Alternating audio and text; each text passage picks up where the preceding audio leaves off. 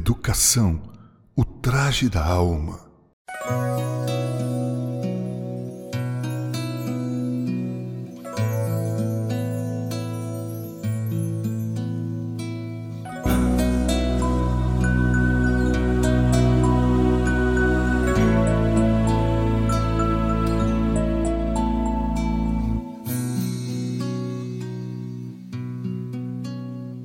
Sem maiores preocupações com o vestir, o médico conversava descontraído com o enfermeiro e o motorista da ambulância quando uma senhora elegante chega e, de forma ríspida, pergunta: Vocês sabem onde está o médico do hospital?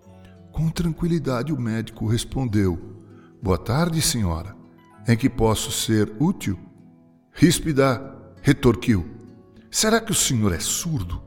Não ouviu que estou procurando pelo médico?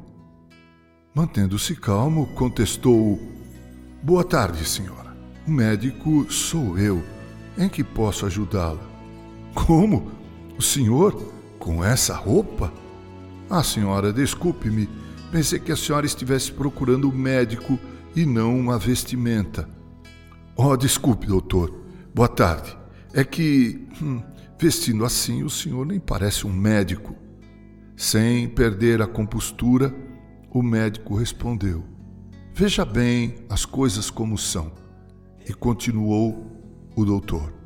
As vestes parecem não dizer muitas coisas, pois quando a vi chegar, tão bem vestida, pensei que a senhora fosse sorrir educadamente para todos e depois daria uma boa tarde um dos mais belos trajes da alma é a educação.